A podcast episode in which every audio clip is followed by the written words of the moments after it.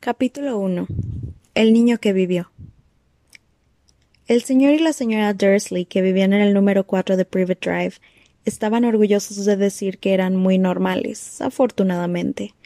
Eran las últimas personas que se esperaría encontrar relacionadas con algo extraño o misterioso, porque no estaban para tales tonterías. El señor Dursley era el director de una empresa llamada Grunnings, que fabricaba taladros, era un hombre corpulento y rollizo, casi sin cuello, aunque con un bigote inmenso. La señora Dursley era delgada, rubia, y tenía un cuello casi el doble de largo de lo habitual, lo que le resultaba muy útil ya que pasaba la mayor parte del tiempo estirándolo por encima de las vallas de los jardines para espiar a sus vecinos. Los Dursley tenían un hijo pequeño llamado Dudley, y para ellos no había un niño mejor que él, los Dursley tenían todo lo que querían, pero también guardaban un secreto, y su mayor temor era que lo descubriesen. No habrían soportado que se supiera lo de los Potter. La señora Potter era hermana de la señora Dursley, pero no se veían desde hacía años. Tanto era así que la señora Dursley fingía que no tenía hermana, porque su hermana y su marido, un completo inútil, eran lo más opuesto a los Dursley que se pudieran imaginar. Los Dursley se estremecían al pensar qué dirían los vecinos si los Potter apareciesen por la acera. Sabían que los Potter también tenían un hijo pequeño, pero nunca lo habían visto. El niño era otra buena razón para mantener alejados a los Potter. No querían que Dudley se juntara con un niño como aquel. Cuando el señor y la señora Dursley se despertaron el sombrío y gris martes en el que nuestra historia comienza, no había nada en aquel cielo nublado que sugiriera los acontecimientos extraños y misteriosos que poco después tendrían lugar en toda la región. El señor Dursley canturreaba mientras se ponía su corbata más sosa para ir al trabajo, y la señora Dursley parloteaba alegremente mientras instalaba al pequeño Dudley en la trona. Ninguno vio el gran búho pardo que pasaba volando por la ventana. A las ocho y media, el señor Dursley cogió su maletín, besó a la señora Dursley en la mejilla y trató de despedirse de Dudley con un beso, aunque no pudo, ya que el niño tenía un berrinche y estaba arrojando los cereales contra las paredes. Pequeño pillo, dijo entre dientes el señor Dursley mientras salía de la casa. Se metió en su coche y se alejó del número cuatro. Al llegar a la esquina percibió el primer indicio de que sucedía algo raro. Un gato estaba mirando un plano de la ciudad. Durante un segundo el señor Dursley no se dio cuenta de lo que había visto pero luego volvió la cabeza para mirar otra vez. Sí, había un gato atigrado en la esquina de Private Drive, pero no se veía ningún plano. ¿En qué había estado pensando? Debía de haber sido una ilusión óptica. El señor Dursley parpadeó y contempló al gato. Este le devolvió la mirada, mientras el señor Dursley daba la vuelta a la esquina y subía por la calle. Observó al pequeño gato por el espejo retrovisor. En aquel momento, el felino estaba leyendo el rótulo que decía Private Drive. No podía ser. Los gatos no saben leer los rótulos ni los planos. El señor Dursley negó con la cabeza y alejó al gato de sus pensamientos. Mientras iba a la ciudad en coche no pensó más que en un gran pedido de taladros que esperaba conseguir aquel día. Pero en las afueras ocurrió algo que apartó los taladros de su mente. Mientras esperaba en el habitual embotellamiento matutino, no pudo dejar de advertir una gran cantidad de gente vestida de forma extraña. Individuos con capa. El señor Dursley no soportaba la gente que llevaba ropa ridícula. Ah. los conjuntos que llevaban los jóvenes. Supuso que debía de ser una moda nueva. Tamborileó con los dedos sobre el volante y su mirada se posó en unos desconocidos que estaban cerca de él. Cuchicheaban entre sí muy excitados y emocionados. El señor Dursley se enfureció al darse cuenta de que dos de ellos ya no eran jóvenes. Vamos, uno era incluso mayor que él, y vestía una capa verde esmeralda. ¡Qué valor! Pero entonces se le ocurrió que debía de, de ser alguna tontería publicitaria. Era evidente que aquella gente hacía una colecta para algo. Sí, tenía que ser eso. El tráfico avanzó y unos minutos más tarde el señor Dursley llegó al aparcamiento de Grunnings, pensando nuevamente en los taladros. El señor Dursley siempre se sentaba de espaldas a la ventana en su oficina del noveno piso. Si no lo hubiera hecho así, aquella mañana le habría costado concentrarse en los taladros. No vio los búhos que volaban en pleno día, aunque en la calle sí que los veían y los señalaban con la boca abierta, mientras las aves desfilaban una tras otra. La mayoría de aquellas personas no había visto un búho ni siquiera de noche. Sin embargo, el señor Dursley tuvo una mañana completamente normal, sin búhos, Gritó a cinco personas, Hizo llamadas telefónicas importantes y volvió a gritar. Estuvo de muy buen humor hasta la hora de la comida, cuando decidió estirar las piernas y dirigirse a la panadería que estaba en la acera del frente. Había olvidado a la gente con capa hasta que pasó cerca de un grupo que estaba al lado de la panadería. Al pasar los miró enfadado. No sabía por qué, pero lo ponía nervioso. Aquel grupo también susurraba con agitación y no llevaba ni, ni una hucha. Cuando regresaba con una dona gigante en una bolsa de papel, alcanzó a oír unas pocas palabras de su conversación. Los Potter, exacto, eso es lo que he oído. Sí, su hijo, Harry. El señor Dursley se quedó petrificado. El temor lo invadió. Se volvió hacia los que murmuraban como si quisiera decirles algo, pero se contuvo. Se apresuró a cruzar la calle y echó a correr hasta, hasta su oficina. Dijo a gritos a su secretaria que no quería que lo molestaran. Cogió el teléfono y cuando casi había terminado de marcar los números de su casa, cambió de idea. Dejó el aparato y se atusó el bigote mientras pensaba. No, estaba comportándose como un estúpido. Potter no era un apellido tan especial. Estaba seguro de que había muchísimas personas que se llamaban Potter y que tenían un hijo llamado Harry. Y pensándolo mejor, ni siquiera estaba seguro de que su sobrino se llamara Harry. Nunca había, nunca había visto al niño. A lo mejor se llamaba Harvey o Harold. No valía la pena preocupar a la señora Dursley. Siempre se trastornaba mucho ante cualquier mención de su hermana. Y no podía reprochárselo. Si él hubiera tenido una hermana así. Pero de todos modos, aquella gente con capa Aquella tarde le costó concentrarse en los taladros, y cuando dejó el edificio a las cinco en punto, estaba todavía tan preocupado que sin querer chocó con un hombre que estaba en la puerta. Perdón, gruñó, mientras el diminuto viejo se tambaleaba y casi caía al suelo. Segundos después el señor Dursley se dio cuenta de que el hombre llevaba una capa violeta. No parecía disgustado por el empujón. Al contrario, su rostro se iluminó con una amplia sonrisa mientras decía con una voz tan chillona que llamaba la atención de los que pasaban. No se disculpe, mi querido señor, porque hoy nada puede molestarme. Hay que alegrarse porque quien usted sabe finalmente se ha ido. Hasta los muggles como usted deberían celebrar este día. El anciano abrazó al señor Dursley y se alejó.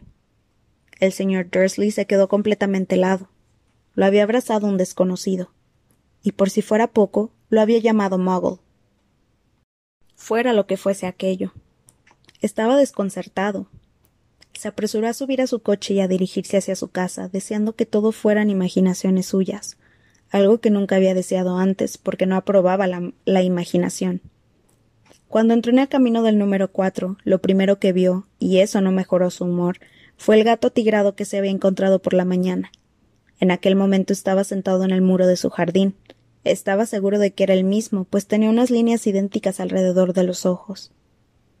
Fuera, dijo el señor Dursley en voz alta. El gato no se movió, solo le dirigió una mirada severa. El señor Dursley se preguntó si aquella era una conducta normal en un gato. Trató de calmarse y entró en la casa. Todavía seguía decidido a no decirle nada a su esposa. La señora Dursley había tenido un día bueno y normal, Mientras comían, le informó de los problemas de la señora puerta contigua con su hija y le contó que Dudley había aprendido una nueva frase. No lo haré. El señor Dursley trató de comportarse con normalidad. Una vez que acostaron a Dudley, fue al salón a tiempo para ver el informativo de la noche. Y por último, observadores de pájaros de todas partes han informado de que hoy los búhos del país han presentado una conducta poco habitual. Pese a que los búhos habitualmente cazan durante la noche y es muy difícil verlos a la luz del día, se han producido cientos de avisos sobre el vuelo de estas aves en todas direcciones desde la salida del sol. Los expertos son incapaces de explicar el motivo por el que los búhos han cambiado sus horarios de sueño. La locutora se permitió una mueca irónica. Muy misterioso. Y ahora, de nuevo con Jim McCaffin y el pronóstico del tiempo. ¿Habrá más lluvias de búhos esta noche, Jim? Bueno, Ted, dijo el meteorólogo. Eso no lo sé. Pero no solo los búhos han mostrado hoy una actitud extraña. Telespectadores de lugares tan apartados como Kent, Yorkshire y Dundee han telefoneado para decirme que en lugar de la lluvia que prometí ayer, ha caído un chaparrón de estrellas fugaces. Tal vez la gente ha comenzado a celebrar antes de tiempo la noche de las, hogueras. Es la, es la semana que viene, señores. pero puedo prometerles una noche lluviosa para hoy. El señor Dursley se quedó congelado en su sillón. Estrellas fugaces por toda Gran Bretaña, búhos volando a la luz del día, y aquel rumor, aquel cuchicheo sobre los Potter. La señora Dursley entró en el comedor con dos tazas de té. Aquello no iba bien. Tenía que decirle algo a su esposa. Se aclaró la garganta con nerviosismo. Em, Petunia, querida, ¿has sabido últimamente algo de tu hermana? Como había esperado, la señora Dursley pareció molesta y enfadada. Después de todo, solía fingir que no tenía una hermana. No, respondió en tono cortante. ¿Por qué? Hay cosas muy extrañas en las noticias, masculló el señor Dursley. Búhos, estrellas fugaces, y hoy había en la ciudad mucha gente con aspecto raro. ¿Y qué? interrumpió bruscamente la señora Dursley. Bueno, he pensado quizá que podría tener algo que ver con ya sabes, su gente. La señora Dursley bebió su té con los labios fruncidos. El señor Dursley se preguntó si se atrevería a decirle que había oído el apellido Potter. No, no se atrevería. En lugar de eso, dijo, tratando de parecer despreocupado. El hijo de ellos. debe de tener la edad de Dudley, ¿no? Eso creo, respondió la señora Dursley con rigidez. ¿Y cómo se llamaba? Howard, ¿verdad? Harry. Un nombre vulgar y horrible si me lo preguntas. Oh, sí, Harry, dijo el señor Dursley con una espantosa sensación de, de abatimiento. Sí, estoy de acuerdo. No dijo nada más sobre el tema y subieron a acostarse. Mientras la señora Dursley estaba en el cuarto de baño, el señor Dursley se acercó lentamente hasta la ventana del dormitorio y escudriñó el jardín delantero. El gato todavía estaba allí. Miraba con atención hacia Private Drive como si estuviera esperando algo. ¿Se estaba imaginando cosas? ¿O todo aquello podía tener algo que ver con los Potter? Si fuera así, si se descubría que ellos eran parientes de unos. Bueno, creía que no podría soportarlo. Los Dursley se fueron a la cama. La señora Dursley se quedó dormida rápidamente, pero el señor Dursley permaneció despierto con todo aquello dando vueltas por su mente. Su último y consolador pensamiento antes de quedarse dormido fue que, aunque los Potter estuvieran implicados en los sucesos, no había razón para que se acercaran a él y a la señora Dursley. Los Potter sabían muy bien lo que él y Petunia pensaban de ellos y de los de su clase. No veía cómo a él y a Petunia podrían mezclarlos en cualquier cosa que estuviera pasando. Bostezó y se dio la vuelta. No, no podría afectarlos a ellos. Qué equivocado estaba. El señor Dursley cayó en un sueño intranquilo, pero el gato que estaba sentado en la pared del jardín no mostraba señales de adormecerse. Estaba tan inmóvil como una estatua, con los ojos fijos, sin pestañear en la esquina de Private Drive, Apenas tembló cuando se cerró la puerta de un coche en la calle de al lado, ni cuando los dos búhos volaron sobre su cabeza. La verdad es que el gato no se movió hasta medianoche.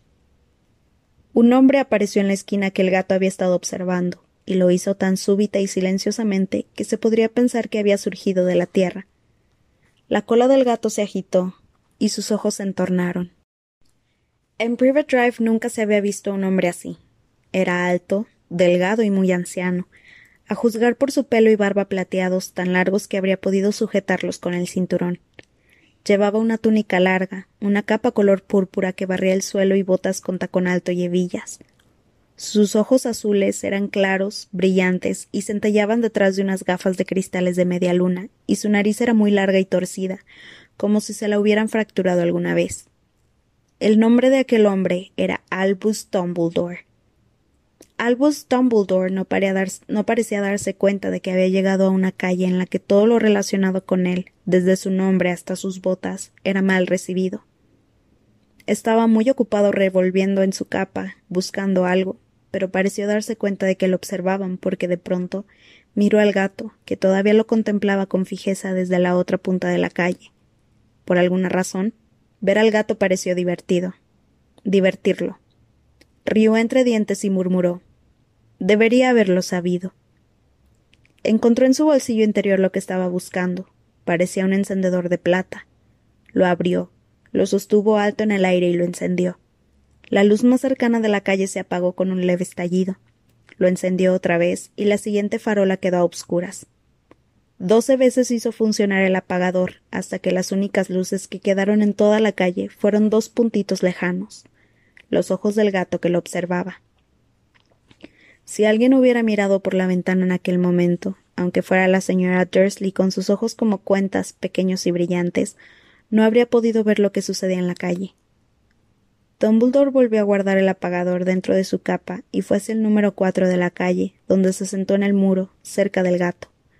No lo miró, pero después de un momento le dirigió la palabra. Me alegro de verla aquí, profesora McGonagall. Se volvió para sonreír al gato, pero éste había desaparecido. En su lugar, le dirigía la sonrisa a una mujer de aspecto severo que llevaba gafas de montura cuadrada, idénticas a las líneas que había alrededor de los ojos del gato. La mujer también llevaba una capa de color esmeralda. Su cabello negro estaba recogido en un moño. Parecía claramente disgustada. ¿Cómo ha sabido que era yo?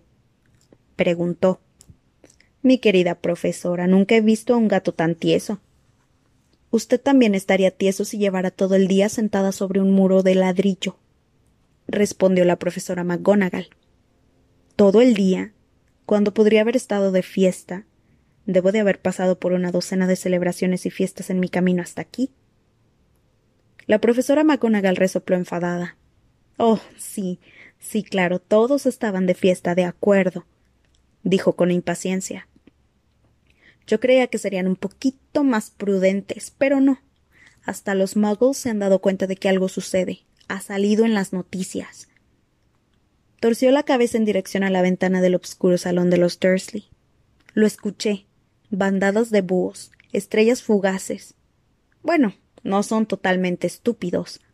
Tenían que darse cuenta de algo. Estrellas fugaces cayendo en Kent. Seguro que ha sido Dedalus Deagle. Nunca ha tenido mucho sentido común. No puede reprochárselo, querida profesora, dijo Dumbledore en tono afable. Hemos tenido tan poco que celebrar durante once años. Ya lo sé, respondió irritada la profesora McGonagall. Pero esa no es una razón para perder la cabeza. La gente se ha vuelto completamente descuidada. Sale a la calle a plena luz del día, ni siquiera se pone la ropa de los muggles. Intercambia rumores, Lanzó una mirada cortante y de soslayo hacia Dumbledore como si esperara que éste le contestara algo. Pero como no lo hizo, continuó hablando. Sería extraordinario que el mismo día en que quien usted sabe parece haber desaparecido al fin, los muggles lo descubran todo sobre nosotros, porque realmente se ha ido. ¿No, Dumbledore? Es lo que parece, dijo Dumbledore. Tenemos mucho que agradecer. ¿Le gustaría tomar un caramelo de limón? ¿Un qué? ¿Un caramelo de limón? Es una clase de dulces de los magos que me gusta mucho. No, muchas gracias, respondió con frialdad la profesora McGonagall, como si considerara que aquel no era un momento apropiado para caramelos. Como le decía, aunque quien usted sabe se haya ido, mi querida profesora, estoy segura de que una persona sensata como usted puede llamarlo por su nombre, ¿verdad? Toda esa tontería de quien usted sabe. Durante once años he intentado persuadir a la gente para que lo llamara por su verdadero nombre. Voldemort. La profesora McGonagall se echó hacia atrás con temor, pero Dumbledore, ocupado en desenvolver dos caramelos de limón, pareció no darse cuenta. Todo resultará muy confuso si seguimos diciendo quien usted sabe. Nunca he encontrado ningún motivo para temer pronunciar el nombre de Voldemort. Sé que usted no tiene ese problema, observó la profesora McGonagall entre la exasperación y la admiración. Pero usted es diferente. Todos saben que usted es el único al que quien usted. Bueno, Voldemort temía. Oh, por favor, me está halagando. dijo con calma Dumbledore. Voldemort tenía poderes que yo nunca tuve. Solo porque usted es demasiado bueno, noble para utilizarlos. Hmm, menos mal que está oscuro, no me, no me ruborizaba tanto desde que la señora Pomfrey me dijo que le gustaban mis nuevas orejeras. La profesora McGonagall le lanzó una mirada dura antes de hablar. Los búhos no son nada comparados con los rumores que corren por ahí. ¿Sabe lo que todos dicen sobre la forma en que desapareció? ¿Sobre lo que finalmente lo detuvo? Parecía que la profesora McGonagall había llegado al punto que más deseosa estaba por discutir, la verdadera razón por la que habría esperado todo el día en una fría tapia, pues ni como gato ni como mujer había mirado nunca a Dumbledore con tal intensidad como lo hacía en aquel momento. Era evidente que fuera lo que fuese, aquello que todos decían, no iba a creerlo hasta que Dumbledore le dijera que era verdad. Dumbledore, sin embargo, estaba eligiendo otro caramelo y no le respondió. Dicen, insistió la profesora, que la pasada noche Voldemort apareció en Godric's Hollow. Iba a buscar a los Potter. El rumor es que Lily y James Potter están. están. bueno, que están muertos. Dumbledore inclinó la cabeza. La profesora McGonagall se quedó boquiabierta. Lily y James. No puedo creerlo. No quiero creerlo. Oh, Albus. Dumbledore se acercó y le dio una palmada en la espalda. Lo sé, lo sé, dijo con tristeza.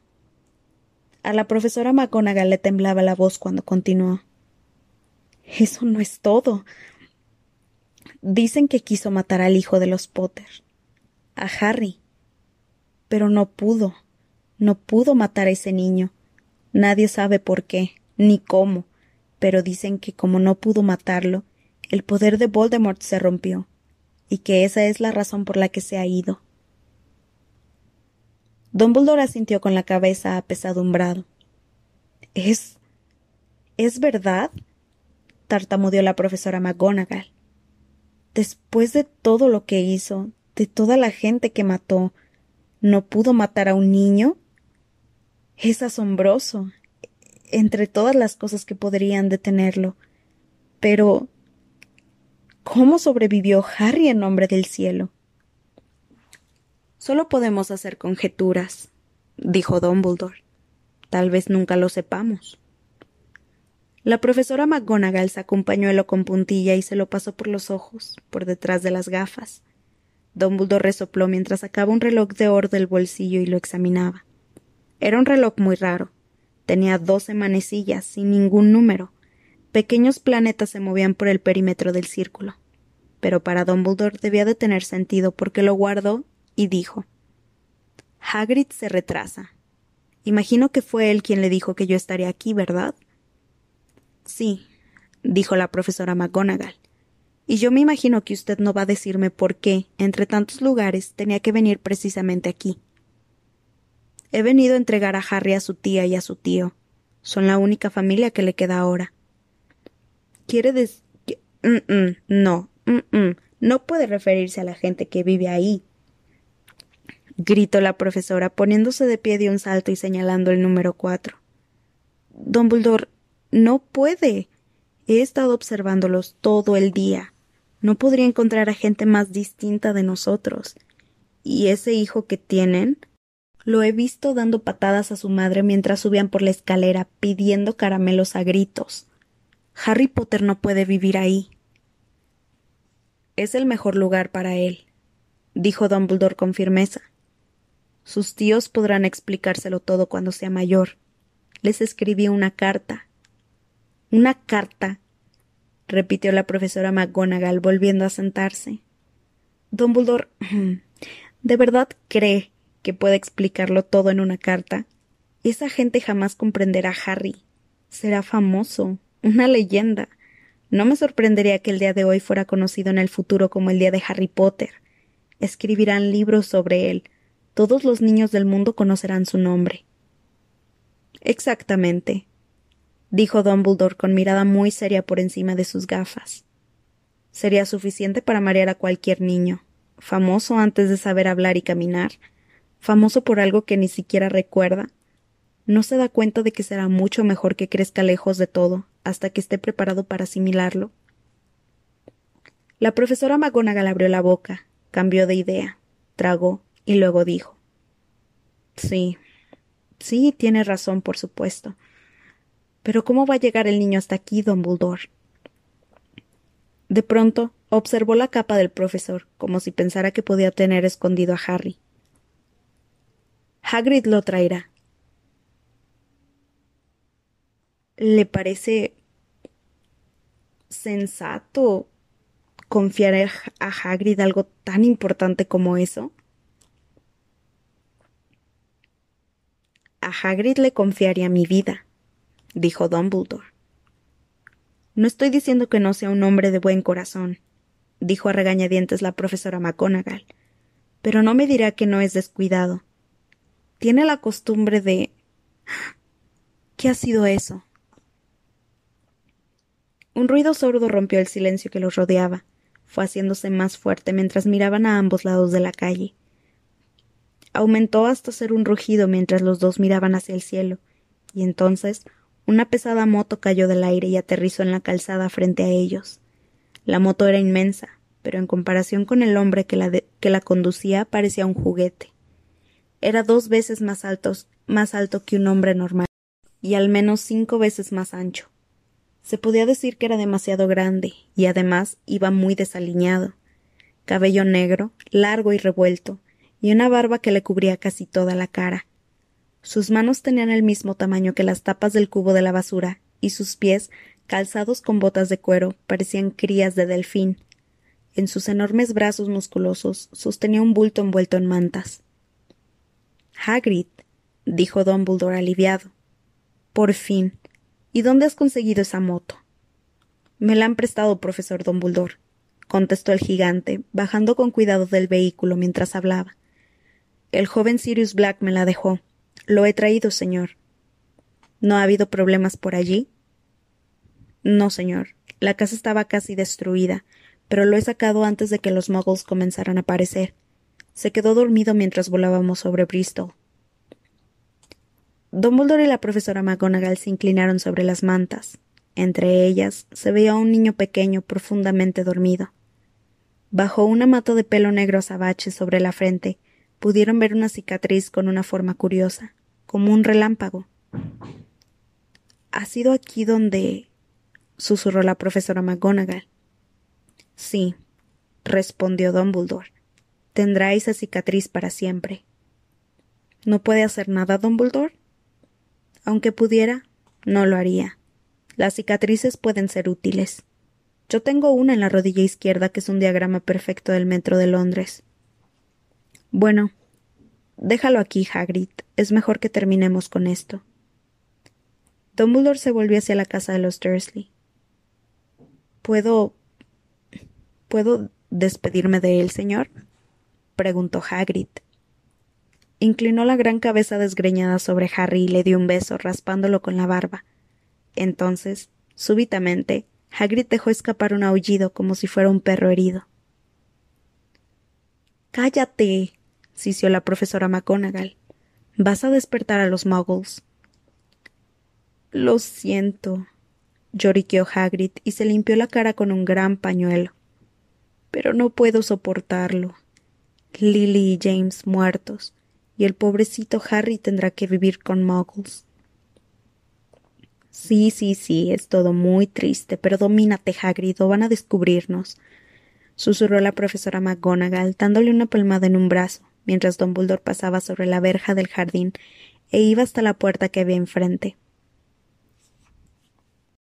Dejó suavemente a Harry en el umbral, sacó la carta de su capa, la escondió entre las mantas del niño y luego volvió con los otros dos. Durante un largo minuto los tres contemplaron el pequeño bulto. Los hombros de Hagrid se estremecieron. La profesora McGonagall parpadeó con furia.